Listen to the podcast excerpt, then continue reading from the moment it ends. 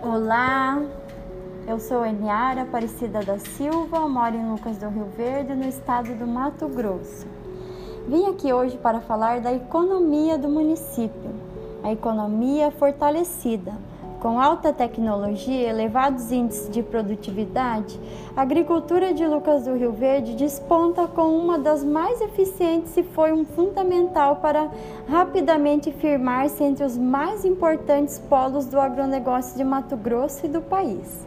responsável por 1% de toda a produção brasileira de grãos, embora sua área ocupe apenas 0,4% do território nacional. O município agora ingressa de vez no seu segundo ciclo econômico, um processo que evoluiu a partir de 2005.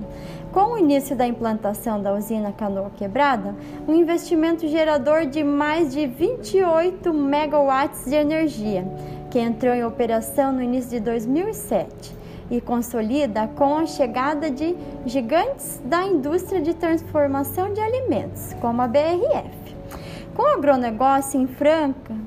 expansão e o impulso dado para a verticalização da economia, Lucas do Rio Verde abre caminho para se tornar muito mais que um produtor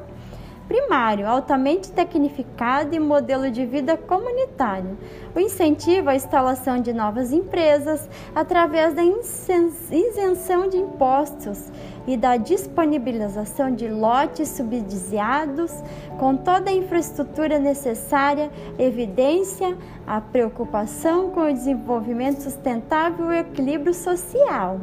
E essa é a nossa Lucas do Rio Verde, crescendo a cada dia mais.